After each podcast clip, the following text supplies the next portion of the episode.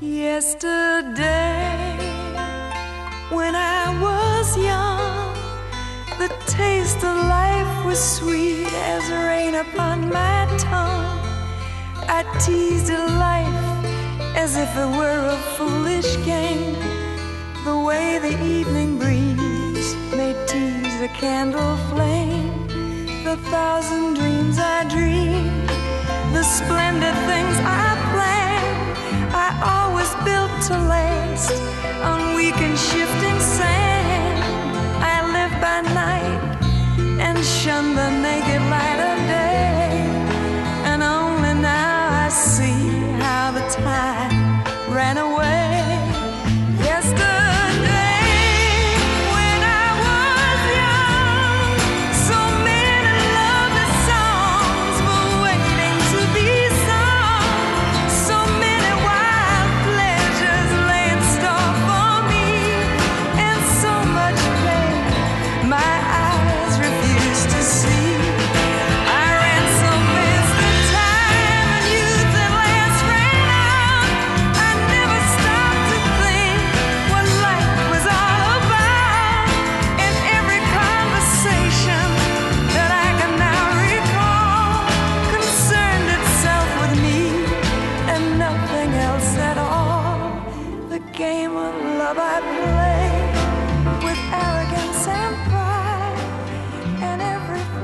¿qué tal? Yo soy Cuauhtémoc Ruelas Y yo soy Miki Brijandes. y esto es Esquina del Cine número 184, señor Brijandes.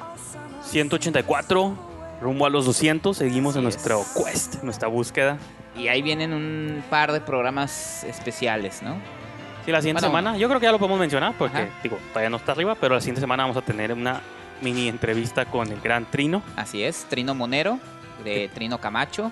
que tuvimos chance de conocerlo ahí en la feria del, del libro. Ajá, Entonces, pues va a ser un clip pequeño, pero Ajá. especial.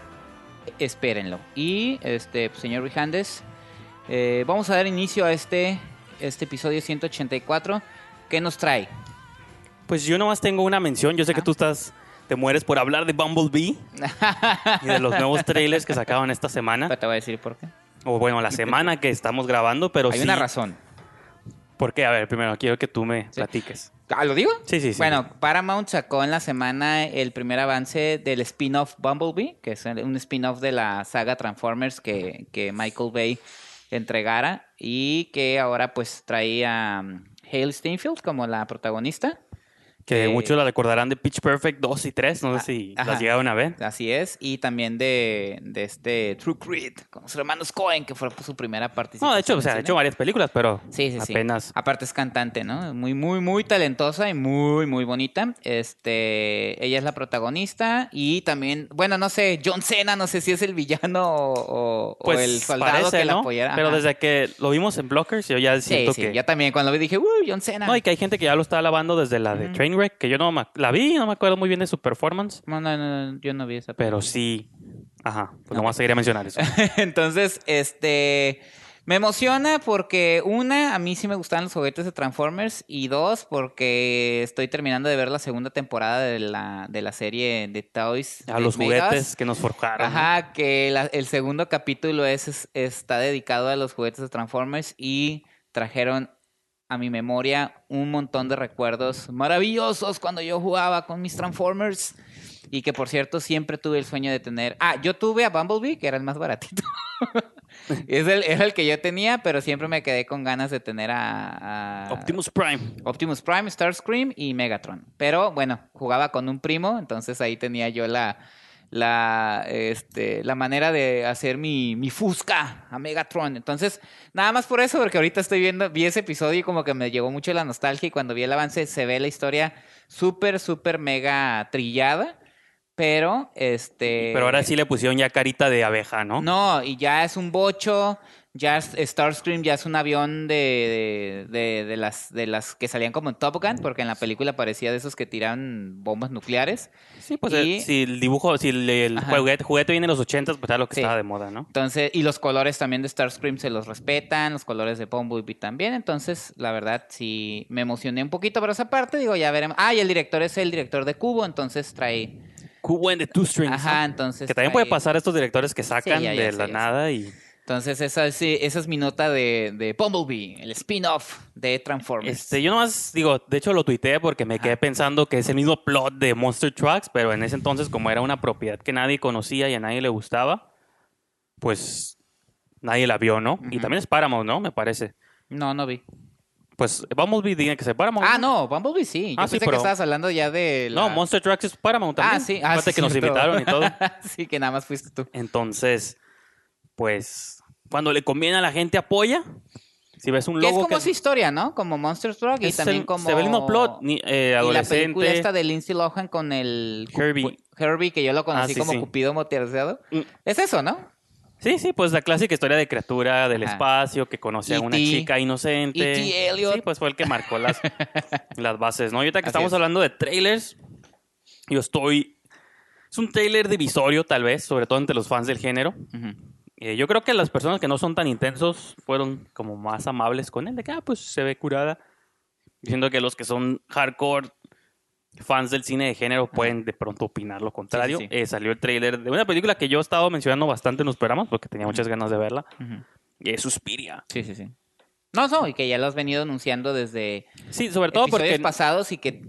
Sobre todo por- porque no había Ajá. imágenes, nomás, bueno, pero de- primero porque nomás era un remake, ¿no? De una movie de, que es de las mejores movies de la historia del terror, que yo menciono que es una de mis top 3 de la historia, o de las que siento que redefinieron el horror en muchos aspectos, sobre todo en lo visual, ¿no? Como esta idea de que el horror también puede ser arte en algún modo, de algún modo visual, ¿no? Sobre todo.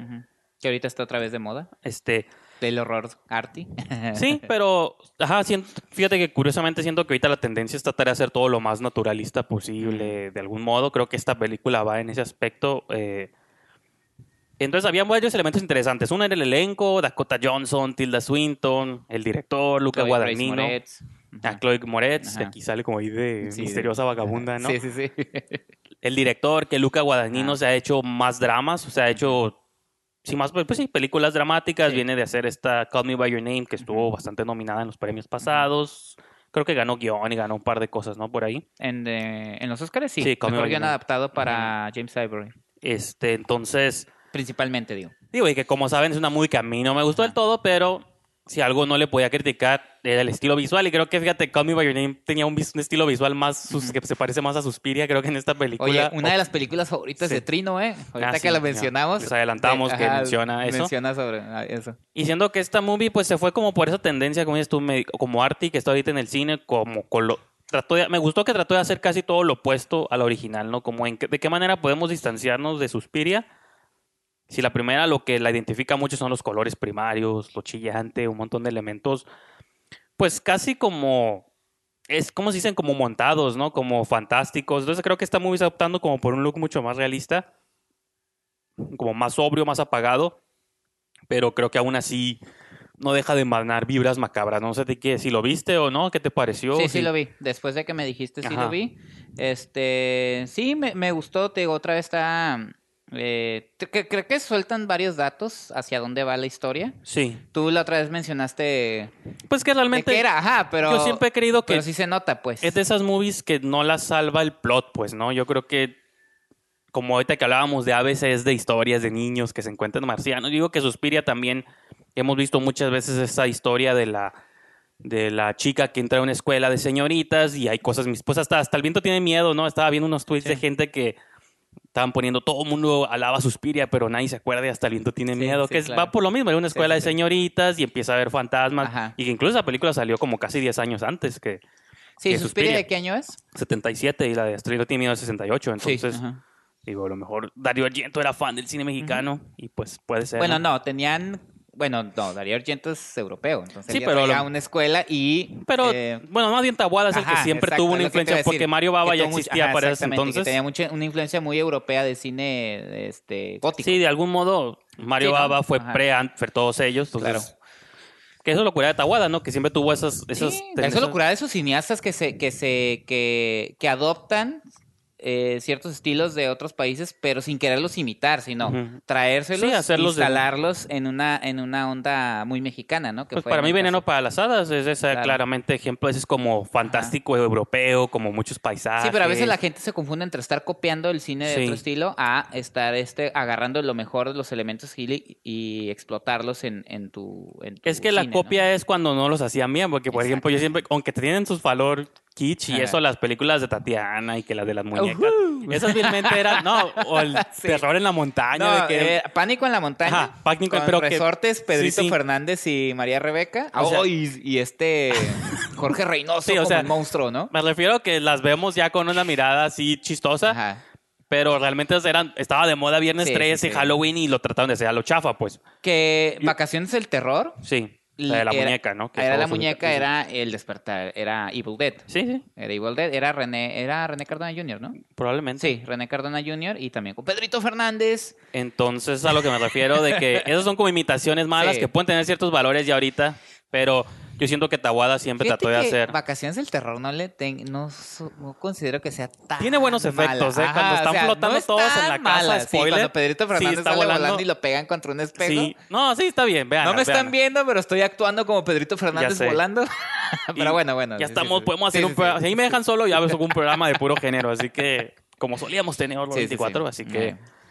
Pues no, todo esto, y luego para regresar todo esto a Suspiria, Sí. al trailer, para que vean todo lo que provocó este nuevo avance. ajá.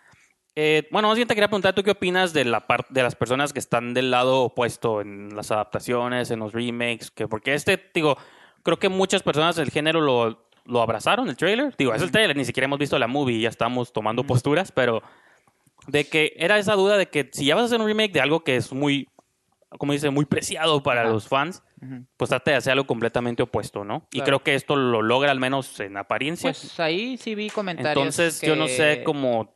Digo, yo no es la movie, a lo mejor tú no eres tan fan como. O si la has visto o no, pero Ajá. digo, por eso te pregunto, ¿qué opinas de la gente que. Pues eh, más bien tú me, me dijiste yo que tú lo entendías en, en parte y me acuerdo de una, un comentario que hizo Mick Garris en su podcast. Mm, creo que estaba platicando con Ari Aster, que es el director de Hereditary. Que estamos por que ver. ya estábamos por ver. Como unos cuantos días. Curiosamente, Sí, sí. me acordé. Que estaban hablando sobre The Shining de Stanley Kubrick. Y que estaban diciendo que les gustaba, pero Mick Garris dijo, es una gran película de Stanley Kubrick, pero no es una adaptación de Stephen King. No, y que Mick Garris él hizo la otra Ajá, adaptación. dice, es que dijo, no me, Weber. hable- no me hables de Sí, sí, Shining, ajá. lo dijo como en Sí, tono de broma, dice, no, no, no es cierto, dijo, The Shining es una, es una gran película de Stanley Kubrick, pero no es una adaptación de The Shining, la novela de Stephen No. King.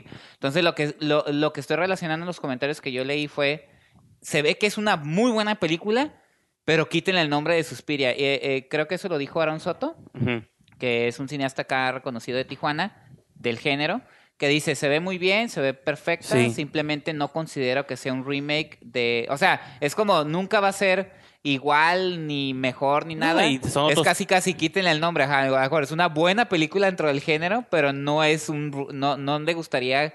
Que, o que lo consideran el remake de la gran obra de Darío Argento. Podría ser por ahí, ¿no? No sé, Es si, que me es- no sé si me expliqué. Sí, no, sí, yo sí, o sea, en el sentido de, yo a veces siento de que, yo entiendo cuando, ahorita que te da carrilla, pero digo, entiendo cuando hacen un remake o una nueva versión de Transformers, porque es una marca que sabes que vende, Sí, pues, sí, ¿no? sí. Si siguen haciendo Star Wars es porque la marca vende por sí sola, al parecer, ¿no? Ya estaba en declive, pero está- bueno. Ya está en tela de juicio, ¿eh? Por ahí leí unas notitas. Creo que la línea de pensamiento de muchos productores, igual lo que hicieron con el Dark Universe. Ajá. El nombre va a vender por sí solo. ¿Qué hicieron? No, no, pues hicieron lo- nada. no, ya sé, pero por eso es lo que voy, de que Sí, ya sé, ya sé. Ya diciendo que les truena, Sí. pues de que la línea de pensamiento de los estos ejecutivos de saco y corbata, yo pienso que es que conoce la gente de los monstruos de Universal, universo expandido, y luego a veces pega, a veces les truena, como en casi la mayoría de los casos. Sí. Pero en el caso de Suspiria no es como que ah, hay que ponerle el nombre de Suspiria porque la gente va a saber Pues no. que movie es. O sea, sí es una movie que la gente ubica, pero ocupas estar como un nivel mediano Ajá. de cultista, ¿no? O sea, Claro. tampoco es una movie tan conocida como a nivel Halloween Ajá. y como estas movies, Sí, sí, sí. pero Que tampoco es también un- ya viene el... Sí, que el viernes sacan, por si, bueno, el Ajá. viernes de cuando estamos grabando, Ajá. lanzan el primer tráiler, así Sí. que, Blumhouse lanza el primer trailer, ¿no? pues Pero sí. bueno. Y Blumhouse anda con todo ahorita, Sí, sé. entonces, Spawn, que comentamos el... sí. No, y el del programa voy a mencionar la de Upgrade, que Ajá. no la he mencionado Ah, en este sí. programa, que curiosamente todavía no tiene fechas de estreno en México, No ni próximamente. aquí, pero pues no Blum- por ser despectivo. No, yo sé, pero Blumhouse veo- siempre saca todo en internacional, no es un, no sé, tus movies no se quedan. en el Vamos a culto. ver ahí Cinépolis Click, pero bueno. No, no, pues bueno. este, pues ahí está, nomás digo yo, Ajá. pues repito, sale en noviembre Suspiria. Se ve interesante, se ve macabrona, se ve en la vena de la bruja, y de chiste hereditario y esas películas, sí, sí, macabrona. Entonces, O como la que hizo este Rob Zombie, ¿no? La- a las Lords, Lords of Salem, Lords of que a mí me encanta esa Ajá. película también, infravalorada de Rob Me Zombie. acordé, fíjate, un poquito de eso. Sí, pues es que estos Ajá. es como vibras eh, Ajá. que perturbadoras, ¿no? Más que Sí. visuales o jumpscares, creo que recurren Ajá. más a lo como a esas atmósferas Sí. macabras que te sumergen, entonces pues habrá que ver, a lo mejor llega noviembre, la veo y no me gusta, se cagaron en mi película. Entonces, bueno. no, yo, yo no soy de esos, trato de no ser de esos, Sí, pero sí. Y pues nomás, yo creo que con eso, no sé si quieras comentar algo más, No, o no, con no. eso cerramos esto y Cerramos pasamos. con Bumblebee y con Suspiria. Así es. Véanlo, véanlo Pasamos-. Bueno, los invito a que si no escuchaban el programa anterior, pues fue sobre los Arieles, entonces eso Ajá. ahí va a estar todo con Toda la información. todo detallado. Este, en este episodio vamos a irnos directamente a hablar de películas Ujú. y pues no sé si tú tuviste chance de seguir viendo, ya es que siempre abrimos primero con las series. Ah, sí. Hiciste catch up con Sí, claro. tu Luismi. No sabemos Este, chiflar, pero Este, sí, pues el episodio 7 de la serie Luis Miguel. Eh, nuevamente, eh, Humberto Hinojosa se ha estado haciendo cargo de la mayoría de los episodios. Este episodio nuevamente es codirigido por Natalia Beristain, que ahorita que mencionaste los Arieles, pues estuvo, estuvo nominada como mejor directora en los Arieles. Es una, es una gran directora, directora de casting, gran directora, gran guionista. ella dirigió el episodio. Codirigió Ah, ok. con Humberto Hinojosa, Natalia Beristain. Y este, pues ahora creo que se está manteniendo eh, al nivel. El, el episodio es, es bastante bueno. Vemos otras situaciones de. Ah, por fin vemos ya el clip de la incondicional. Pequeñito, es casi Sí, el sí. principio de la, del Sí, capítulo. porque no creo que pudieran recrearlo todo, ¿no? No, no, ajá, nomás, nomás pusieron ahí como unas escenas del avión y el, y el Diego Boneta pues cantando a cámara, ¿no? Haciendo todos sus ademanes. Muy bien, canta muy bien el, el, el vato. Y este, eh, me pareció que sí, te digo, sigue la misma línea. Vemos, eh, seguimos viendo la relación ya destructiva con el, con el papá, que es Luisito Rey, quien Oscar Jainada está haciendo un estupendo papel. Ahora sí ya les cayó Hacienda, ya descubrieron que la empresa de Luis Miguel está desfalcada y si no recuperan 20 millones de dólares, Luis Miguel se va a prisión, cosa que le vale, como diría Isa López, tres pipas de que a Luisito. Rey. De que se va a resolver solo, ¿no? No, de que pues no es mi bronca y ya descubrimos, bueno, seguimos la línea que prácticamente, yo estoy que seguro, faltan dos capítulos, va a cerrar en, en, el, en el paradero de la mamá de Luis Miguel, que es esta la situación que lo está teniendo a él como en este conflicto con el padre y como a Luisito Rey lo deslindó de la parte creativa, pues prácticamente lo amenazó, ¿no? ¿Quieres la lana? Regrésame donde yo merezco, ¿no? Donde yo pertenezco. O sea, ya hubo un Sí, sí. enfrentamiento agresivo. Yo pensé que iba a haber madrazos, porque parecía, pero ya hubo un enfrentamiento bastante violento con entre el padre Luisito Rey y Y Luis su, Miguel. y su padre. Ajá. Y luego, pues ya sabes, los flashbacks, vimos eh, una presentación que tuvo con. Hay un actor súper curada que está haciendo Raúl Velasco. Este, vimos una de sus, de sus este, presentaciones y pues cómo, cómo el niño está haciendo lana, ¿no? Prácticamente está haciendo lana y está manteniendo a la familia. Y pues eso, eso también le molesta al papá, ¿no? Es así como esa competencia de, pues yo también me he partido el Sí, sí. lomo llevándote al estrellato y no Ya me andes cantando el billete, ¿no? Casi, casi. Sí. Entonces- Sí, pues, casi con managers que se quieren colgar de. Que Entonces aquí, me, me gustó, creo que, que, que va- se va aclarando hacia dónde va la- el final de la primera temporada. Te mantiene en suspenso y creo que a partir del capítulo 5 se ha, se ha mantenido. Sigue siendo mi favorito el 5, pero se eh, termina muy padre el capítulo 7, la verdad. Es ni siquiera, es, termina como de golpe. O sea, es un pleito. Luis Miguel se queda como este devastado por lo que acaba de suceder créditos. y créditos. Con música de fondo ochentera, ¿no? Entonces sí, va, va, va bien. Faltan dos capítulos nada más.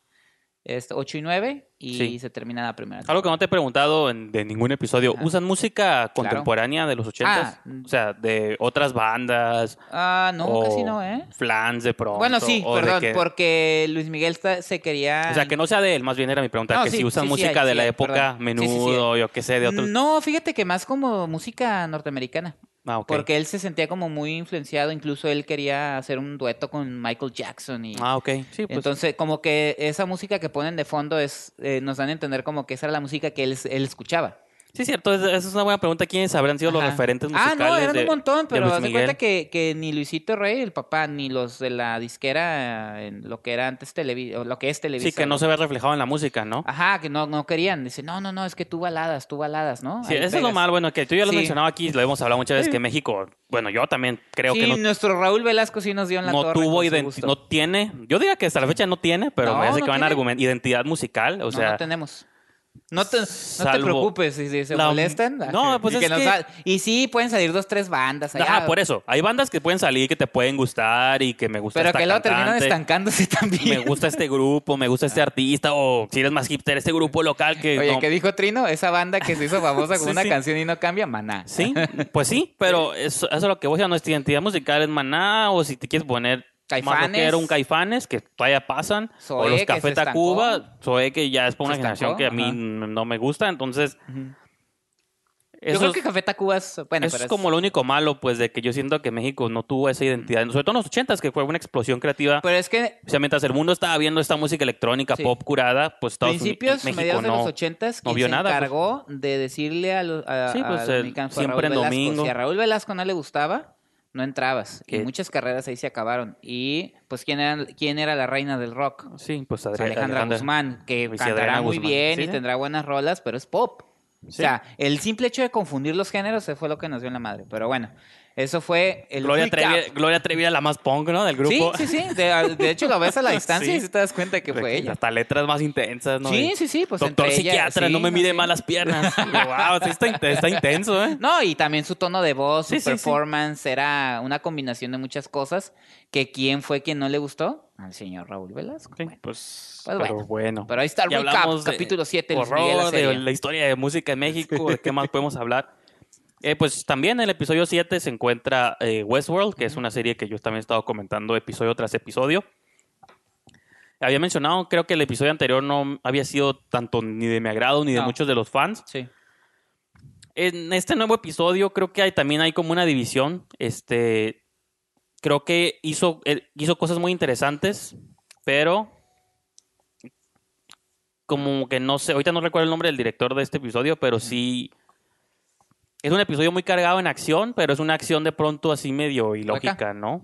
¿Mande? Hueca. Sí, de que nomás es acción Sí. por el bien de acción y que explosión realmente por explosión. siento que no hay como sentido de que un personaje está por dispararle a otro, pero escucha un ruido y, oh, ¿qué está pasando? Y te distraes y es nomás una excusa como para... Yo sé que es difícil explicarlo si no vieron el episodio, pero sí sientes como que hay muchas convenientes... En un espacio reducido, o sea, de que ya están todos... No, vi la compu, pero es que se reflejó en la pantalla. ahí. Ah, ok. Ah. Este, en un espacio como reducido porque ya están en las... Los robots ya invadieron las instalaciones de Westworld, que son como las oficinas donde todo hacen todo el rollo.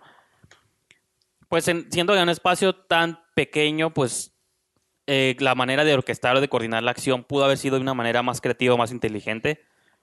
Eh, hubo algunas muertes interesantes de personajes que no eran importantes, no eran, eran como, no eran terciarios, pero tampoco eran principales, pero tampoco secundarios, son como secundarios glorificados, no eran como estos personajes que hemos ubicado desde la primera temporada, pero realmente nunca tuvieron como líneas principales, ¿no? Entonces hubo dos de las androides, una era que era la anfitriona, la host, Angela se llamaba, me parece, y aquí cometió un acto de sacrificio por destruir una, por explotar una granada y destruyó ahí.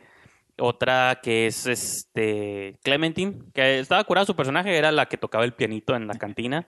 Pues acá también sacrificó, o le O sea, que están desapareciendo. dieron un montón de balazos. Y hay otro personaje que Están también- aplicando Game of Thrones. Sí, Vamos a ya matar están- a personajes que se encariñen para que No, vean que pero esto a- va en serio. Aquí están matando, no, pero al contrario, aquí están matando a los, digo, Secundarios curadas. es, ajá, es como Ajá. terciarios curadas o secundarios no tan secundarios, ¿no? Son dirían como, los Arieles, Sí. actores de cuadro. ándale, algo así, fíjate. Este, entonces, Que es- nunca he entendido esa mamada. A ver. por- de hecho, y porque en este episodio estuvieron a riesgo de morir el personaje de Tandy Newton y el de Ed Harris, les dieron un montón de balazos, y pero al final siguieron moviéndose, ¿no? Entonces, y que es extraño porque Ed Harris se supone que es Es humano, lo que ¿no? te iba a decir, ¿no? O sea, Pues pero, eso se me ha quedado claro. Ah, no, yo sé. recaps que has hecho. pero, pues, Lo de, lo de Tandy Newton sé que es un androide. ahora resulta que a lo mejor ya nos hizo pensar las teorías de internet de que dicen que siempre fue androide todo el tiempo. ¿no? Ed Harris. Y curiosamente el que volvió, Deckard en Blade Sí. Runner, ¿no? el que pues sí fue hasta cierto punto sorpresa, el que volvió fue Anthony Hopkins, regresa, lo habían matado al final de la primera sí. temporada. Al final del episodio pasado, un personaje como que lo recordaba entre un flashback borroso. Y dije, ah, bueno, es nomás ahí un guiño, ¿no? Pero en este séptimo episodio ya estuvo él como en gran parte del, del episodio. Uno de los androides, que es Bernard, que era como el que manejaba todo Westworld en su nombre y el, y el que se quedó como encargado, entre comillas, cuando Hopkins se murió, pues es que también es otra cosa de que el, les digo, repito, la serie es bas- yo estoy como también construyendo en base a lo que leo y lo que entiendo, porque si de pronto es muy confusa, te cuenta como tres líneas de tiempo simultáneas, presente, pasado y, y como otro futuro, entonces... Y es lo que estaba leyendo de otras personas que también están confundidas. Dicen, mínimo les pon- deberían poner diferente ropa, pero como todos están vestidos igual, ahora sí que tienes que deducir este qué momento Oye, es. que apliquen la de 13 Reasons Why cuando se van a los flashbacks, Ajá. o sea que es presente y flashback, al, al Clay, al protagonista, le ponen, se, gol- se cae, ¿no? Por alguna sí. razón, se golpea, entonces ya Ah, ya sabes que cuando presente trae trae. curita y en el pasado, ¿no? Entonces ya No, distingues los tiempos. Una persona está diciendo mínimo que Súper cambien. chafa, digo, pero... Sí, sí, que cambien mínimo la paleta de colores, ¿no? Pues Porque sí. que los flashbacks se ven más sepia o más oscurones. ¿Sabes quién lo maneja muy bien en DC? Mm, no- porque sí. tienen flashback, presente flashback y, fo- eh, fast No, forward. pero ahí tú te das cuenta con las edades y Ajá. de los personajes, ¿no? Quiero creer, o cómo se ven físicamente. Acá sí son robots todos, Ah, siempre sí, tienen la misma edad. Es cierto, me vi bien pendejo. No, no, no, está bien, pero sí, digo, sí, es cierto. no, no, lo que me Sí, refiero- no, es por eso, o sea, a lo mejor Las canas, señor. no estoy diciendo que no está bien la opinión porque como dices tú podría ser Claro. resolverse fácil pero en un programa donde Sí, todos sí, son androides sí, son como los Simpsons siempre están en la misma ropa pues dices ¿en cómo puedo De distinguir repente, cuando van Sí, a sí. misa, ¿no? Les ponen Sí, saquito a los ah, Simpsons. cierto dice peina de librito Bart no pues así Sí, más o menos y Lisa estamos trae un moñito. estamos en West entonces así estamos en Westworld de que fíjate que como que ya dándome impresiones yo sí creo que esta segunda temporada mucha gente la va a dejar decepcionado. Pero al- obviamente es más fácil ver el, la- el gran panorama cuando termina la temporada completa. Pero como que cuando me empiezo a acordar de lo que vi en la primera, siento que sentí un, una historia como más redonda o más clara lo que querían contar de principio a fin. Siento que acá están como enredando a veces hasta de más las cosas, ¿no? Yo ya empecé- me estoy empezando a dar cuenta que a lo mejor hubo muchas confusiones ahí, este, innecesarias, pues. Y eso otra vez caer en el síndrome de Lost, de que por eso mucha gente le dejó de gustar. Y pues Jonathan Nolan también tiene esa influencia bizarra, Eh, pues, de que le gusta como mezclar innecesariamente cosas. Se dieron cuenta que la gente en la primera temporada empezó a hacer muchas teorías y le gustaba esta idea de estar deduciendo, oh, este personaje va a ser este en el futuro, porque repito, siempre han manejado esto de líneas del tiempo alternativas. Y digo, en la primera temporada eran líneas muy separadas porque estaba muy curioso cómo en la primera temporada veías a un personaje en sus tal vez tardíos treintas Ajá. y luego en la veías como un corte y tú creías que estabas viendo otro, otra parte de Westworld y veías a Ed Harris y dije, ah, pues está interactuando con los mismos personajes pero en otro lugar del, del, del mundo. Y hasta el final te hacen esta revelación de que ese personaje que en sus 30 que viste todo el tiempo era Ed Harris en sus 60 casi 70 ¿no? Ok, ok. Y como pasa eso de que los robots no envejecen, pues dices, ah, con razón, cuando hablaba con esta mono, Ok, es- no es que hablara con él en otro momento, sino Ajá. porque en el futuro, pues Ok, el ok. personaje no envejece porque Sí, es un robot. Sobre todo con el personaje de Evan Rachel Wood, que ella la veías interactuar con los dos. Y tú creías que ah, primero está hablando Sí. con uno y luego habla con otro. Pero no, era así, pero con 20, 30 años de separación, ¿no? Y esa temporada estoy sintiendo que, que se dieron cuenta que era un recurso interesante, pero acá siento que ya no lo están sabiendo usar tan bien.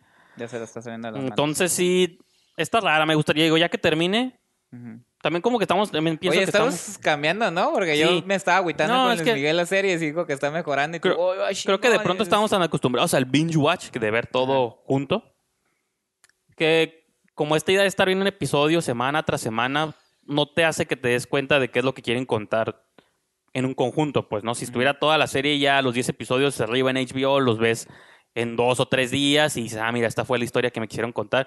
Aquí es como esto de estar adivinando y todo, y digo que es una fórmula que se usó por muchos años en la tele, se vale, pero a lo mejor eso también está afectando a cierto punto de que ya va en el séptimo episodio y sé que la, serie va hacia algo, pero todavía no sabemos bien a qué.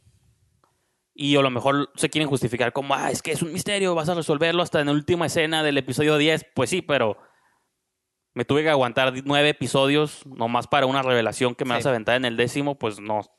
No está tan curada. Pues No entonces, juegues conmigo de sí, esa es como ¿no? sentir Sí, que no están sí, teniendo sí. significado nada, porque Ajá. también hasta está en lo repetitivo, pues.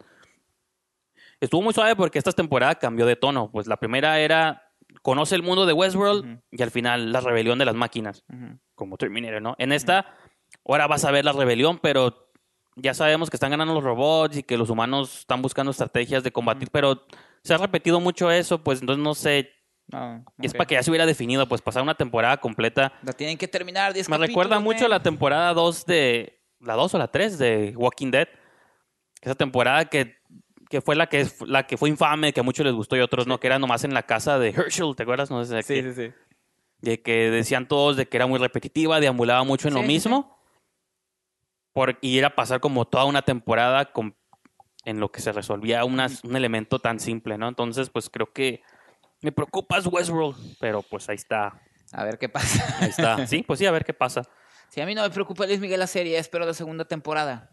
Ya sé. Bueno. Y pues bueno, con eso terminamos nuestros recaps de series televisivas y pasamos a reviews. Y yo nomás quiero comentar pues una movie que vi en San Diego, la, la que mencionaba hace rato, la de Upgrade, que no tiene fecha de estreno aquí. Ya saben que me gusta luego traerles adelantos de cosas que estén por, por llegar acá. Eh, la de Upgrade es la segunda película de Lee Wanell. Su primera película fue Insidious 3, Ujú. como director, ¿no? Como Sí, guionista. guionista tiene Saw. Ha colaborado bastante con Ajá. James Wan, ha escrito muchas películas de terror. Sí. Esta es a- digo, yo no sabía, como que tenía la idea de que había hecho más cosas como director. Curiosamente, digo, apenas me di cuenta que Insidious 3. Y en una entrevista él estaba mencionando que incluso él todavía siente que esta es su ópera prima, porque dice, la otra como era parte de una saga, era la número 3. No lo dice así, pero yo casi lo interpreté como casi casi la hizo porque pues no había nadie más Ajá. quien hacerla, ¿no? James Wan ya había pasado Sí, James Wan estaba. ya se había graduado a sus conjuros, o sea, ya estaba, estaba, haciendo... creo que el Conjuro 2. Ajá. Y ya estaba eh, haciendo preproducción de Aquaman.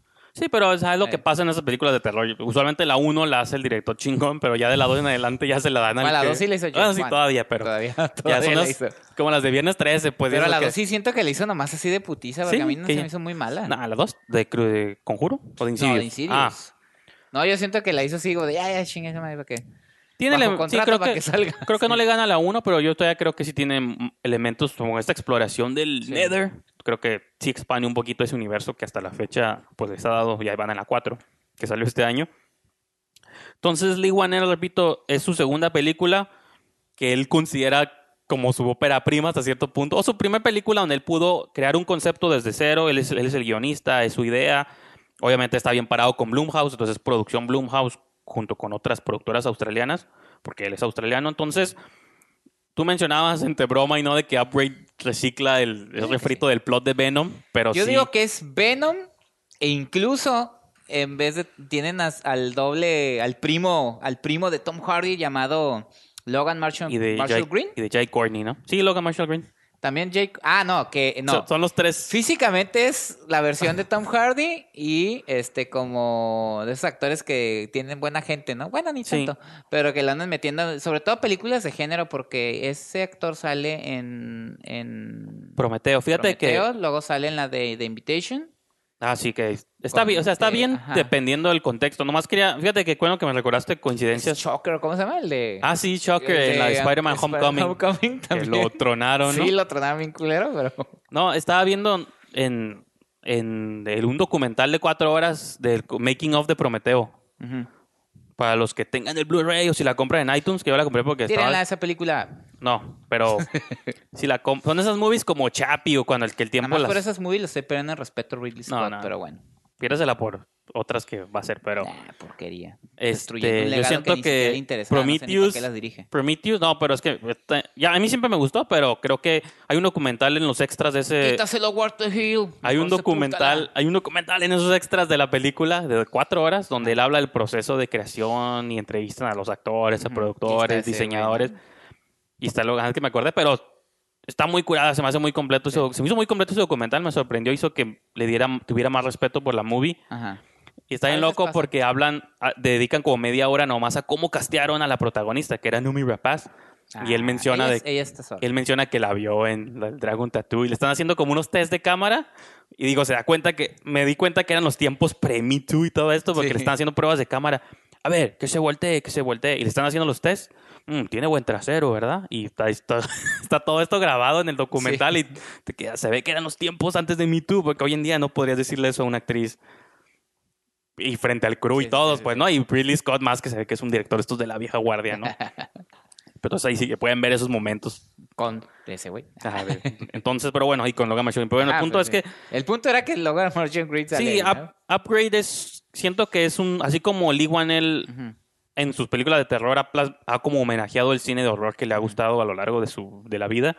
Acá creo que él trató de homenajear el cine de ciencia ficción o de estos vengadores futuristas. Hay muchas referencias, tanto Terminator como Robocop. Incluso yo mencionaba como dije, va de cosas tan chingonas como Terminator Robocop a churros noventeros como Free Jack o Johnny Mnemonic, ¿no? Como que logra ese balance, pues, de homenajear Sí. lo bueno y lo malo de la ciencia ficción. En un programa de hoy, John Schnepp, que es, es uno de los conductores Sí, de sí. Collider, mencionó que dice, esta ya es una de mis 10 películas de ciencia ficción de toda la historia, ¿Cuál? La de, Upgrade. ¿A Entonces, pues, una, el, Mark Ellis, todo el mundo ahí del panel le dio carrilla, pero Sí. dice que sí está. Yo no la pondría tanto, pero creo que es una movie que creó algo muy interesante. A lo mejor es una película que el tiempo le dará su Y- lugar. Luego pasa que con las películas que recién Pero fíjate que es que sí que todo crea... el mundo alaba, el tiempo se las traga. Son esas movies, digo, yo lo comparo mucho con lo que hace Neil Blomkamp. Yo sé que es- casi todo el mundo se va con District 9 y no valoran su Elysium ni su Chappie, pero es. Chappie está en Netflix, o sea, vuelven a saber. Chapi la tengo que volver a Crean como sus mundos curadas, o sea, con poco presupuesto, Sí. a su manera rara, pues no son movies perfectas, pero creo que logran hacer algo muy interesante con la ciencia ficción, pues no es esta ciencia ficción chafa que de pronto, bueno, me voy a contradecir porque a mí sí me gusta Ghost in the Shell, pero son como cosas que se sienten de pronto muy planas, como que sí vamos a hacer una movie muy bonita visualmente, pero al final no te está diciendo nada. Lo que creo que Upgrade tiene en su contra, pero al mismo tiempo es donde cae en esto del homenaje, es que es un clásico plot de película de Vengador, ¿no? De, Dead- lo acabamos de ver en Deadpool. Hombre este, bajo en su suerte, le matan a su esposa y los, obviamente los asesinos escapan. Va, acude a la policía, la policía no lo puede ayudar o está limitada, las manos atadas Sí. porque no tienen suficientes evidencias. Como en Dead Sentence, que creo que también... Dead Sentence creo lo que también hace. es guion de él y James Wan. Puede, probablemente. Sí, sí, sí. Sí, son entonces, los primeros trabajos Ajá, que entonces ellos eran son así. esta es clásica historia que dice, bueno, en ese aspecto no está aportando nada, no Ajá. está inventando el hilo negro de las tramas. Entonces, él, cuando les disparan a él y a su esposa, él le dan en la espalda, entonces queda paralítico de por vida. No se puede mover ni las piernas, ni las manos, nada. Entonces, él casualmente, porque la vida lo puso ahí, conoce a un misterioso como in- inventor, Ajá. como tipo Elon Musk o como Ajá. Steve Jobs, así estos excéntricos, como el ex máquina, ¿se acuerdan del personaje de Oscar Isaacs? De que Iba a decir una mamada, como la película de Animal con Rob Schneider, no, estos personajes exactos. que había un científico que se experimentó Pues, con animal, no mames. no, Qué es- película tan mala. Este bueno. personaje, ah, más bien hace, vean que veo porquerías también. este personaje hace innovaciones tecnológicas. Entonces, Sí. desarrolló un chip que se llama STEM y se supone que a quien se lo implanten, ha, ha pasado mucho tiempo buscando un sujeto a quien puede, con quien poder tratar. Obviamente, pues nadie, nadie le implanta el chip porque pues implica que tienes que estar paralítico, estar en una condición inmóvil. Y que casualmente, pues está un personaje que, como la policía no lo está ayudando y él quiere, primero anda en silla de ruedas, allá yendo a la casa de los, pues de los que asesinos y todo, porque Me acordé un poquito de Elysium porque también a Matt Damon Ah, sí, lo, le- lo- sí, tiene un accidente de trabajo y Ajá. le tienen que poner. le ponen una un cuerpo Sí, sí. mecánico, ¿no?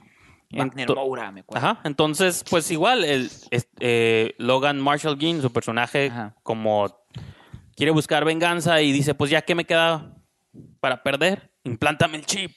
Y le ponen y el chip empieza- le, da, le, le devuelve, le devuelve las funciones Como motoras, Con el avance de Venom. pero el twist, pues, bueno, es twist, más bien.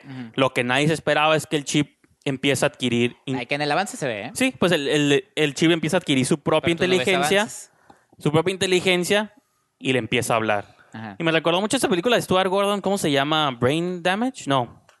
El el que tiene un monito que le sale. Oh, no, eh, Basket Case. No, Ah, está no, Basket Case. Basket es- pero hay otro, es un personaje perdón, sí. que tiene una ¿Que es un criatura grano? simbionte, ajá, que le empieza a hablar Ajá. Y, y lo empieza a cometer actos de Sí, sí, sí, asesinato y es- todo. que es como un doble de él, pero empieza a crecer en un grano. Pero le habla con una voz así como inglesa, así de mayordomo muy formal. Pero Entonces, empieza así como a tomarla. Lo termina tomándolo, ¿no? sí, sí. Eh. Entonces, en esta película igual el chip como que se empieza a dar cuenta y lo- Basket Case me acordé, pero el pinche. Sí, sí, que el trae la- siamés, sí, sí. El pedazo de hermano siamés lo trae en una canasta. Sí. Pues ese tipo de... Entonces, Ah. repito, es una amalgama de un montón de ideas Ajá. pero creo que crea como este ciencia ficción sucia, callejera, eh, con ideas... Es, y aparte es entretenida, pues la acción está curada, tiene un montón de elementos que yo considero que, como dices tú, a lo mejor el tiempo le da su lugar. Ahorita está extraño porque es Blumhouse. Blumhouse sí distribuye al mundo, pero creo que salió así como con un lanzamiento limitado. A mejor para Entonces, pues, qué onda. a ver cómo le va. Entonces, pues, a mí no me hace muy entretenida. Tiene buenos golpes, buenas patadas. Entonces, iba a decir otra cosa, pero no me sí, contuve. sí, sí. Entonces, pues digo, esa es una opción que viene a Estados Unidos y cuando ustedes chequen, estén pendientes cuando tengan ya sea en cines o en su casa, como en Cinepolis Click o en iTunes o en lo que caiga, si llegan directo. pues estén pendientes por Upgrade.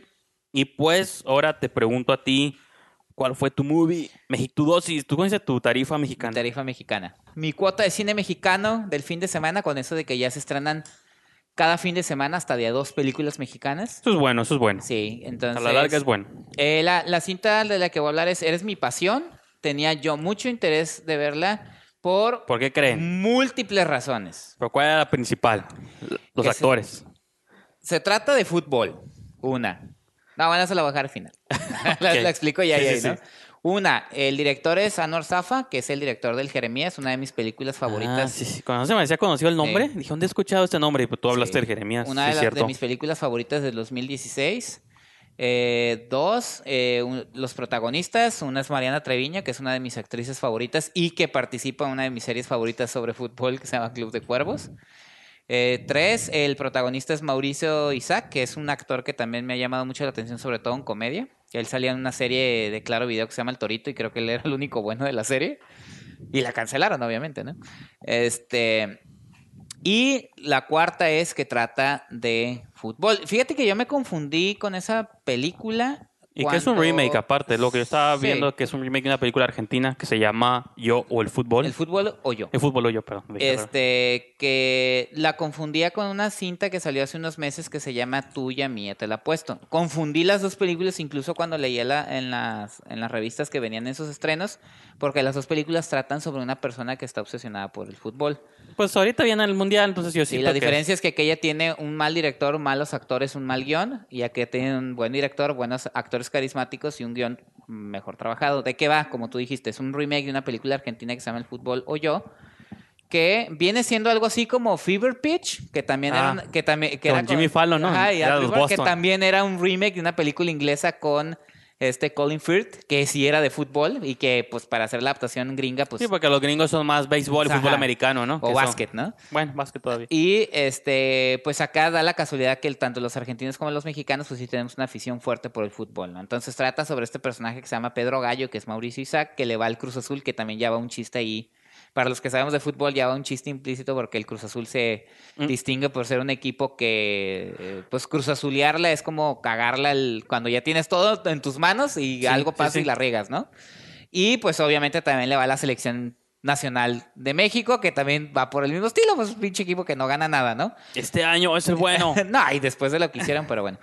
Este, aquí la cosa te digo es, me, me gusta uno porque habla sobre la obsesión que tiene este personaje, o sea, vive para el fútbol, o sea, está perdiendo un poquillo ya la razón, este, Pues, porque bueno, todo este- gira alrededor del Cruz Azul Sí, no. y de lo que haga la selección mexicana No, no, de no te fútbol. quiero interrumpir, pero te voy a Ajá. interrumpir. Este, no, que en la página, para cuando escuches este programa, ya va a haber una crítica que hizo Alberto Ah, Villascusa. ok, perfecto. Que él hace, bueno, a él le gustó, Ajá, a variar, sí. pero de pronto me sorprende con sus gustos, Ajá. pero él hace una comparación mucho como la, con las adicciones, ¿no? De que, sí, de de- eso trata. que detrás de la comedia sí, de pronto Ajá. pues está abordando algo interesante sobre las adicciones, ¿no? Es que eso voy, o Pero sea, bueno, llega un punto no la vi, en, que, que- en que Pedro Gallo, pues, eh, todo gira alrededor del fútbol, ya sea el Cruz Azul, la selección, y también ahorita está de moda que todos los partidos de la Champions y todo eso te las ponen en, en televisión, y también lo ves, ¿no? Que el Real Madrid, que la Barcelona, Sí, sí. Liverpool, Manchester United, y que tus jugadores de la selección se fueran a otro club y también te vas allá a ver aquellos, aquella liga.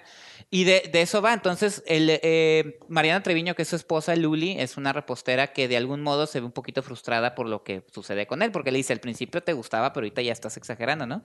Entonces ahí lo va medio lidiando, lidiando.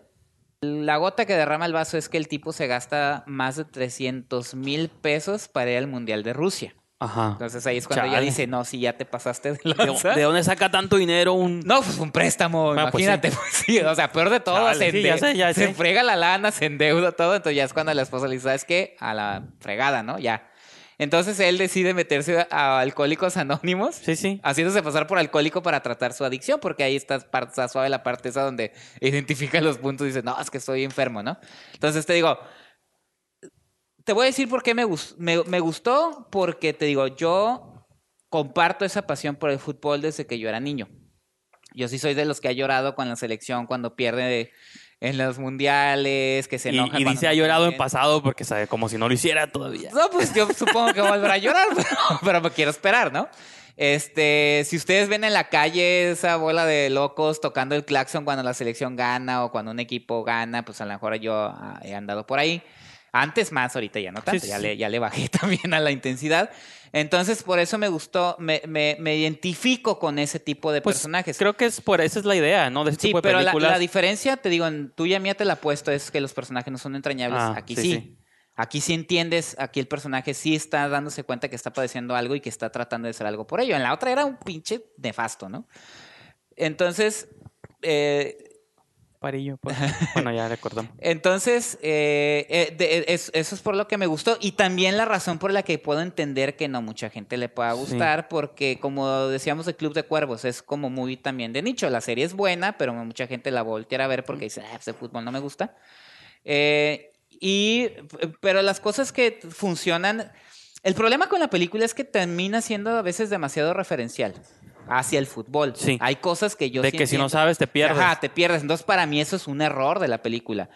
Otra, eh, y que entiendo que hubo gente que a lo mejor no, lo, no, le, no le gustó, incluso mi, eh, le mando un saludo al colega Alberto Acuña, Sí. él criticaba que eh, hay partes en la película donde el comentarista Martinol, igual, si no te gusta el fútbol, pues no sabes quién es, este, le está narra- él siente que le está narrando momentos de su vida. Pero yo lo entendí como que el, el vato ya está teniendo como demencia. Alucin- Sí, o sea, es eso. Entonces, eh, eh, yo sí lo conecté como diciendo, no, sí, sí, sí Pues va. puede- sí, sí y no puede. es toda la película. hay Si está bien manejado lo puedes Sí. entender así, ¿no? Entonces, yo es como demencia del tipo. Sí. Eh, y eh, creo que es esa parte la que, la que falla y también dura mucho. Hay muy buenos chistes. Sí me hizo reír bastante. Hay una parte que me hizo recordar a The Big Lebowski. No sé si te acuerdas cuando Jess Son Bridges... palabras grandes al comparar. no, es Digo, una escena. No estoy diciendo No, que la película. Cuando el boliche. Hay una escena donde el vato agarra un cassette y se puede escuchar Ah, ok. boliche tirado. Sí, sí. Y que dices tú, no mames, o sea, ¿por qué hacen eso? Sí, Hay una escena donde Pedro Gallo es, es instructor de manejo, entonces va en su carro, pone un CD eh, y en vez de que el CD toque música, está narrando un gol. ¡Gol! Y el vato va gritando dentro del carro y se le salen las lágrimas así como si estuvieras cantando algo, pues. sí, sí, una canción que te llega, ¿no? Ajá, entonces eh, esas partes a mí sí me hicieron reír mucho. Me hizo reír mucho también una porque también me ha pasado. Eh, se ve en el avance que a medianoche se prende la tele y está programado un partido. De eso se ve en el trailer, ¿no? Y se Ajá, y que dice, ¿qué onda? sí, ¿Por ¿qué qué, está lo pasando? haces? Sí, sí. Y él, él dice, no, es que dice el Chagui, ¿no? Es que ya es que sigo la carrera del Chagui, pues lo acaban de contratar en la Liga de Qatar.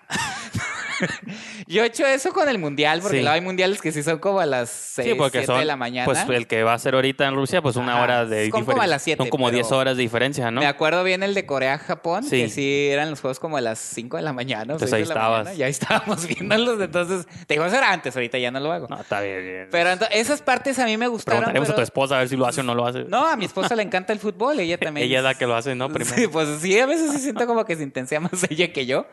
Pero eh, te digo, esos detalles siento que lo hacen muy bien, pero sí siento que limitan al, público. Y también escuchaba que según Mariana Treviño no les había gustado la actuación. A mí se me hace que lo hace bien, se me hace como un como que es un personaje más dulce. Casi siempre ella está como hablando con su tono así, regio y golpeado. Y aquí se la siento como un poquito, sí enojada, pero un poquito más controlada.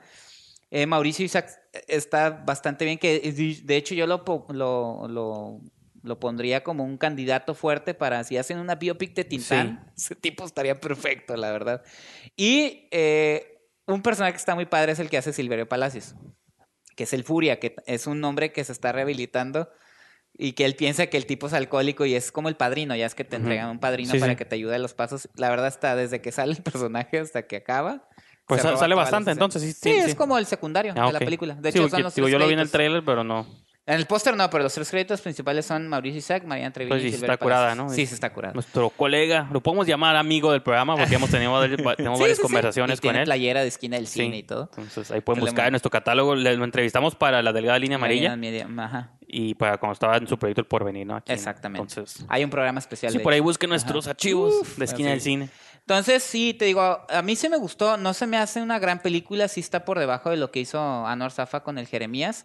Pero creo que es un director con muy buen timing eh, cómicos. Eh, eh, la película se mantiene a un nivel agradable, pero para mí dura mucho.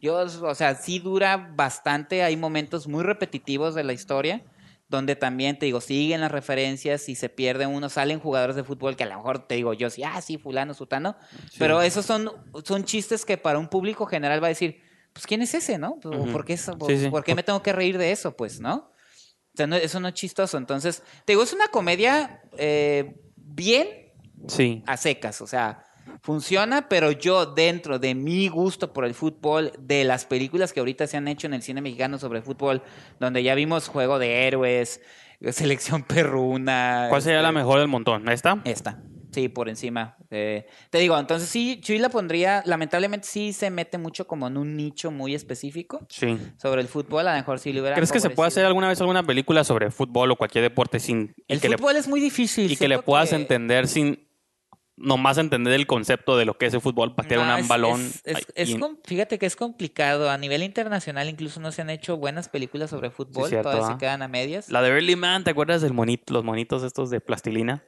Ah, sí, sí, sí. No, pero, pero, también tiene muchos no, chistes a mí muy... no me lo- gustó.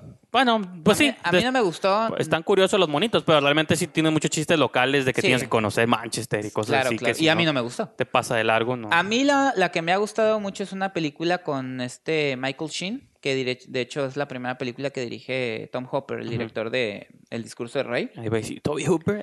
No, Es Tom género. Pero Tom es que, lo que te- Hopper. es que la pregunta va asociada porque ¿por qué de pronto, así que Estados Pues es que Unidos... no tiene tanto drama. El ¿Por qué de pronto muy- Estados Unidos sí puede hacer movies que abordan como el natural, béisbol cosas Es que como el el fútbol americano, no, es que el pero que son que trascienden no nomás a los fans del deporte, más bien incluso yo me atrevería a decir que a lo mejor algún, algún fan del deporte capaz Ajá. que ni le gusta, ¿no? Y termina gustándole más a la gente. Ah, mira qué no, mira, es que también el, el- el tipo de deporte se presta, pero si el fútbol americano cortan el tiempo, los Sí. minutos se extienden, yarda por yarda, el, el béisbol es, es dramático, es oh, una entrada, una Sí, buena sí. jugada se extiende. El fútbol es de corrido, la única manera que te paran el juego es una falta. Sí, Pues sí, cierto. Entonces, incluso para Pero hacer... acuérdate, en Supercampeones el tiempo se paraba. Sí, pero, Allá flashback. pero también éramos mu- los que son muy fans del fútbol. Que por cierto, ahorita, ahorita vi una película de ellos en cines, ¿no? Creo que Cinemex ahorita tiene algo de ¿Supercampeones? sí, Pues me van a sí. retomar la serie, pero no sé si es lo que van a poner ahí.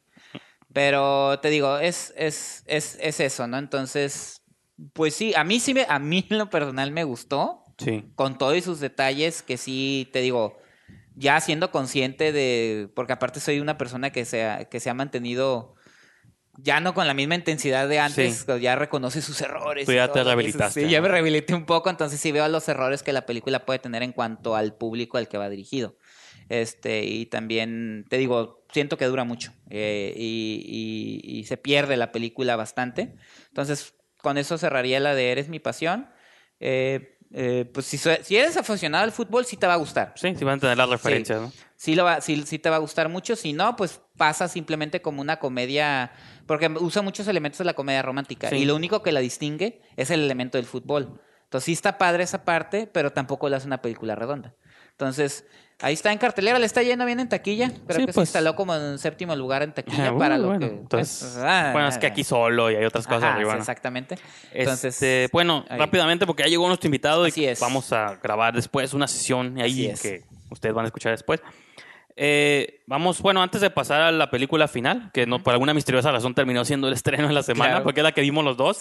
Yo más quiero hacer una pequeña mención a la de Crucifixión de Javier Jens, que tú no tuviste chance de checarla. Yo sí estaba emocionado más por el director, porque como me conocen, saben que soy fan del cine de terror. La película de Frontiers, para mí, que fue la que lo puso en el mapa. Después en Estados Unidos ya lo jalaron para hacer la de Hitman, y esa no, Nah. nadie la vea, ¿no? Ajá. Pero creo que lo que hizo en Francia y sus. Sí, y creo que sus contribuciones a las antologías de ABCs of Dead y cosas así ha estado bien. Digo, estos directores que yo lo llegué a mencionar en mi crítica de Revenge, fueron parte de esta ola del nuevo extremismo francés, que era una ola post-2000 de Ujú. cineastas franceses siendo extremos, o sea, extremo del extremo, tomando esta moda del body horror que estaba en Estados Unidos, pero dándole como un trasfondo intelectual. Fue francés, ¿no? Que yo siempre los ubico a ellos de que son, pues, "Ah, no vamos a hacer lo que hace Estados Unidos, pero vamos a darle, ya no hablando como argentino, no, no como francés, pero bueno. Entonces, pero Crucifixión me recordó como lo que llegó a hacer Pascal Laugier cuando lo trajeron también a Estados Unidos. Es... Está muy mal esa película, me decepcionó bastante. Es como un ABC así de que ahorita Ajá. que en este programa el tema parece que son películas hechas como con fórmula. Mm. Es una reportera que la mandan a un pueblo porque se muere como una monja del pueblo y se muere durante un exorcismo que le están haciendo. Entonces, pues hoy meten a la prisión al padre que le estaba haciendo el exorcismo porque, pues, ¿quién más la mató si no fue él?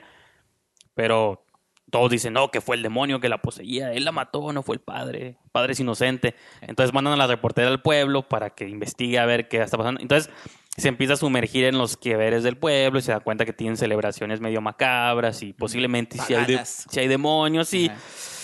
Pues eso puede estar suave, digo, hay muchos movies Ajá. que lo han abordado, pero esta movie creo que lo hace con actores nada carismáticos. Mm. La protagonista está cute, pero siento que no va de, de eso y lo tienes que creer que aparte que es una reportera chingona. Entonces, como que al, su jefe, que es el, o sea, el que lo manda, su jefe de redacción, como que nomás lo pudieron grabar un día porque todos los tomas que él sale está ¿no? en la misma oficina con la misma ropa. Entonces, no sé, está... ¿Y Está este chafa. famoso por lo ¿Mande? ¿Es famoso o qué? ¿Quién? No, pero yo Pues digo... por algo se dice, ah, pues- nomás lo pudieron contratar por unos días y Pues, no una sé. lana, ¿no? Sí. Entonces, pues sí. Y curiosamente, esta película es del año pasado, apenas se estrenó aquí el 2017 en, pues, en Tijuana. Mm. Pero Javier Jens tiene otra movie que está por salir este año que se llama Piel Fría, Cold Skin. Y habrá que ver también. Voy a verla, obviamente, cuando salga. Sí está programada en Cinemex y en Cinépolis en próximos estrenos. Yo no la he visto. Entonces, pues, este año me quedaste mal, Javier Jens, pero tienes otra oportunidad para enmendar tus errores. y pues ya, finalmente, repito, para ya darle eh, clausura a este programa, vamos a hablar de Mamá y papá. Mamá y papá y mamá. Mom and Dad. Mom and Dad. De de Brian Taylor, ¿no? Brian, este Brian Taylor, Ajá. que era parte de la dupla de Neville Dean Taylor, que eran- Ajá. hicieron las de Crank, hicieron otras bizarradas, pues aquí hicieron mamá y papá, pero Sí. platícanos. No, tú. pues eh, es una película eh, con Nicolas Cage y Selma Blair. Yo cuando le dije a mi esposa, hey, vamos a ver mamá, papá, ¿con quién es? Con Nicolas Cage y Selma Blair. ¿Que no Ah. habían muerto ya? Ah, Pues sí. Selma Blay ya andaba. Pues sus carreras sí, Sí. le digo, pero ellos no, ahí andan. Este, no, es una historia bastante curiosa porque realmente vemos el día a día de una familia de clase media en un suburbio, este, mamá y papá con sus dos hijos, su hija adolescente y su hijo pequeño, y Sí, vemos la relación pues un poquito, lo típico, ¿no? Vol- Volátil con la adolescente porque pues está en su etapa de rebeldía, el Sí. niño pues es enfadosito, nada más así. con y- traumas, ¿no? Así como que no quiere bajar al sótano porque Sí, sí, recuerda no, pues que- como cualquier niño, ¿no? Que le da miedo la oscuridad y... Sí, y- sí. Y los papás, pues de repente vemos unos flashbacks donde como que añoran su vida pasada, ¿no? De que estos niños me, me son bien groseros. en un auto. Son bien groseros conmigo cuando yo, en el caso de Nicolas Cage, cuando yo pude haber estado en un auto, ¿no? Haciendo el amor con una Sí, sí. modelo, no sé Sí, qué es, es- eso. Es un flashback. y. Bueno, es que tú estás explicando la historia, pero ahorita que entremos en cómo está armada la Sí, movie. es, es porque como un papá que está teniendo problemas con sus hijos y de repente recuerda, oh, yo cuando era joven. Sí, me su acuerdo", ¿no? crisis de. La crisis de Elma Blair es, pues, no, no ser, no terminar siendo. La crisis de Tully, ¿no? ¿Te acuerdas? Ajá, de, de verse muy vieja Sí, o, sí. ya, o, o que la hija ya no la, no la respeta ni nada, ¿no? Entonces, de Van a repente, clases de yoga, ¿no? Y- sí, de repente, sin razón alguna, los papás toman la decisión de que van a matar a sus hijos. Como Pero, una ah, especie, Es como un- algo viral, ¿no te explican? no te explican, porque empieza a ver en las noticias que algo sucedió. Es una como, en ajá, como- ajá. Premisa de película de zombie cuando una infección Ajá. o algo invade a la humanidad, pero aquí la curioso es que los papás nomás quieren matar a sus propios hijos, Sí. o sea, no... Sí, es, es más o menos como los pájaros de Hitchcock, Ajá. que sin ninguna razón los pájaros empiezan a atacar a la gente y sin ninguna razón los dejan de atacar. Sí. Entonces, por ahí va la cosa, ¿no? Entonces, el misterio es ese, los papás empiezan a, a, a casar a sus hijos en Sí. las escuelas y posteriormente, que es donde ya se concentra la mayor parte de la película, En la cuando casa, ellos sí. regresan a, su, a su casa, Selma Blair y Nicolas Cage regresan y es el enfrentamiento entre ellos y... Sí, es como invasión de, de hogar, Invasión ¿no? de hogar, ajá. Entonces, ¿qué le, qué le pareció al señor Rihannes? Está, No diver- sé. está divertido. Y ahorita que estábamos dando adelantos de Trino, él mencionaba en la entrevista que le hicimos Que la quería ver. que era una de sus películas que Ajá. tenía en su Es- radar. Simón. Sí, es que yo la única palabra que se me ocurrió para describirla es como anárquica, ¿no? Porque es una movie que no puedo decir que está mal estructurada, No. pero se ve que es intencional, pero está raro, pues, o sea, va por Entre donde- simple e intensa. Sí, como que quiere ser intensa, pero de pronto como que te abruma y dices, ay, ya me estresó esto, las tipo de tomas, el tipo de Ah, encuadres. bueno, el- pues es un estilo que traen. Sí, sí, por eso, pero Nicolás, Nicolás sí frenético, Ajá, así, sí, ah, sí. Nicolás Cage con su pelo ese despeinado y raro. mal se ve Nicolas Cage. Se ve asqueroso, acabado, abotagado, desorbitado. Que da como- miedo. Es que imagínate, ¿Qué le pasó? imagínate hablar, no sé, sí, di- digo, cuando había- hablábamos hace unos programas de que él era en los 90, Sí, 80 pues era galán. o sea, no, y era el actor. No, era el actor y era el galán, Sí. pues de, yo lo recuerdo, digo, de Wild at Heart con Laura Sí, Dern. sí, claro. Y los dos eran los, eran la pareja, ¿no? Romeo y Julieta. Entonces, Bueno, Laura Dern sigue guapa, No, no, sí, señora pero- guapa, pero este no sé qué, quién... sí, pues, Godzilla lo mascó y lo escupió, lo pues cagó, no sé. digo, todos envejecen, todos crecen. no, Val- pero este ha envejecido Sí, sí, mal. mal. Ese sí no sé qué se ha metido. Como Val Kilmer, ¿no? Porque su pelo se ve seco, su cutis se ve seco. Selma Blair se ve muy bien. Pues se ve ha- grande ya, ah, ¿no? Pero ha madurado con estilo, con estilacho. Entonces, Yo recuerdo de. Cruel Intentions, una de mis muy favoritas de ella. Hellboy, ¿no? Sí, ah, Hellboy, sí, es De cierto. Guillermo del Toro, pero es bueno. No, y bueno, eso es. la creo que no es una movie que diría que amé y pondría en mi top, Ah, pero la- me recuerdo mucho como lo que sentí con Hardcore Henry. Son estas movies que valoro más por su ensamblaje, Ajá. por su manufactura. O sea, que son las cosas que a mí me gustan, que de pronto experimenten con el estilo, la forma, los flashbacks. Más que al final, más que porque pueda decir, ah, fue una gran movie que me sorprendió y. Porque hasta en el terror y en cosas así tampoco cum- no cumplen esos aspectos, ¿no? Ni Ajá. en lo gore se limita, o sea, sí tiene momentos muy violentos. Pero yo pensé que iba a tener más. Pero, ajá, como es, no tiene tantos como imagen. Entonces, pues. Porque al final llegan los, luego los, los ah, papás hay un cameo Cage, ahí de Lance. Sí, que se acuerdan Qué de. viejito está ya. Pues ya son los abuelos No, en la película. sí, ya sabe. no, bueno, eso es como el twist, así de que Ajá. todos los papás quieren matar a sus hijos, pero si lo pensamos, los ¿Es abuelos. Pepper Laurie, la, la mamá, ¿no? No sé, fíjate. Creo que sí. Probablemente. Creo que sí. También hay un cameo totalmente. Sí, pues el de Lance Henriksen es vilmente Sí. cameo. Entonces, pues nomás es eso, ¿no? De que también los abuelos, pues, pues, regresan para matar a sus Y hijos. ya están todos contra todos. y ¿no? todos contra todos. Entonces, pues no sé, digo más que nada como quería hablar de esa parte, ¿no? Del, Pues es la construcción de la muy- movie. Es también, tú lo dijiste muy bien en, en una comparación que hiciste, no sé si fue en Twitter o en Letterboxd, que era eh, como una versión violenta de los, de los mismos conceptos que manejaba Tully sobre cómo, cómo afrontar la, la, ya sea la maternidad, Sí, la sí. paternidad, de, y, y esa visión como un poquito, en este caso violenta, porque incluso Sí. al final de la película, no sé si es spoiler, eh, que dicen, ¿por qué lo hacen? Dice, es que a veces los queremos mucho, ya están amarrados. Sí, ¿no? sí, Todos pero quemados, también ¿eh? a veces Pero a los veces papás... los queremos matar. Y ahí se acaba, ¿no? Sí, sí. Pero entonces, ese, esa es una idea como dentro de, los papás, de cuando dicen, sí, mi hijo, te quiero mucho, pero a veces me dan ganas de pegarte un Sí, porque no entiendes, ¿no? Sí, que en Tully, lo vi- en, en Tully lo vimos de una manera como dulce, así Ajá. como interesante, dijo bien, eh, como una buena actriz, Sí, ¿no? Como. Charlize. Creo que, sí, sí, claro. creo que son esas Con preocupaciones. una gran guionista, no- con un gran Sí, sí. director, ¿no? Son esas mismas, pero no sé si estamos entrando ya en los tiempos donde la gente está sí. cuestionando su maternidad, Sí. ¿no? O los millennials, como ya están teniendo hijos. Me preocupa un poco. No, sí, como los millennials ya están, no estamos teniendo hijos. Bueno, yo no tengo sí, hijos, sí. pero No, pero yo estoy casado y no tengo. como hijos, esa entonces, idea sí, de, de que tampoco puedo ser papá, ¿no? Porque Ajá. hablábamos de eso en unos programas, pues, de que antes Sí. la rudeza y todo, o sea, como que nadie, pues ni modo, soy papá y ahora tengo que chingarle. Ahora es como, ay, no, hasta me duele ser padre, ¿no? Lo sufro. Y hasta ocho, nueve Hasta- hijos, diez, Hasta ¿no? lo padezco ser papá, Sí, ¿no? Alguien sí. sálveme de este. Entonces, como que siento que ya son estos cuestionamientos de ahorita, ¿no? De, pues sí me gusta, sí. Pero en, te- en una, en una vena, quiero. como dices tú, en tu y serio, en una, es una rama más. Sí, lo- ah, te quiero, pero a veces ¿no? te quiero matar, ¿no? Ajá, Entonces, pues, cuídense, hijos de sus padres. Pues no, y pues, digo, realmente, pues, no, no creo No. que hay mucho más de qué onda de la Está, movie. está divertida, sí, Sí. te pasa un buen rato, pero igual cuando lo terminé de ver con mi esposa, mi esposa dijo, ah, está loca, está bien. Por eso, ajá, pero, es. pero eso Ah, es, Está locochona. pero es eso, pues, eh, véanla con la idea de que es una movie que está loca. Ajá. Si, y vean las de Crank, si les gusta ese estilo así como frenético, ya sé. bizarro, les va a gustar. Si no, pues entonces no. O si les gustó Hardcore Henry, aunque esta no es en primera toma, primera persona, pero es, así lo digo, como esas movies frenéticas, bizarras, locas y que al final dices, bueno, pues Ok. te gusta o no te gusta, ¿no? Pero Pues esos fueron estos dos centavos de papá y mamá. así o es, mamá y señor papá. Pues con eso cerramos el episodio 184, si le parece. Así y además, es. eh, finalmente, señor Brijandes, ¿dónde lo podemos eh, eh, seguir en sus redes? Ah, Me pueden seguir mis redes de pesca. No, me pueden seguir en Twitter en, y en Letterboxd, arroba Brijandes. Bueno, Ajá. Twitter, Instagram, Letterboxd, arroba Brijandes o diagonal Brijandes. Ujú. Y pues, ajá. Ah, y y yo- esquinadelcine.com, ¿no? Sí, Claro. ah, sí, los invito a que ingresen a Facebook en la página de Esquina del Cine. En Twitter a mí me pueden seguir como Esquina del Cine. Ah, ya tengo Instagram. Sí, vi, me tenía la duda si te habían hackeado o no. No, no, no. Porque tenemos una esquina del cine que usamos como no, una no, semana. de y- hecho te subí una foto con Y Trino y, desapareció, te etiqueté, pero- te etiqueté a ti ya. Ah, ¿ya desapareciste? Ah, No, no, ahí está todavía, pero digo, de- lo nomás clásico que Ajá. abres el Instagram y luego no lo dejas de usar. Sí, entonces, En Instagram soy Cuauhtémoc Ruelas Sí. nada más. Ah, sí, pues. Ahí me pueden seguir y los invito a que ingresen a la revista esquinadelcine.com donde pueden leer reseñas y ver entrevistas y escuchar pues el hogar que, que hospeda este podcast. ¿no? y Entonces, recuerden, esperen la próxima semana una entrevista, una conversación pequeña, este, pero nutrida con Trino, así es. que estuvo aquí en Tijuana, nos visitó, así que pues con eso los dejamos. Así. Hasta luego, señores. Bye.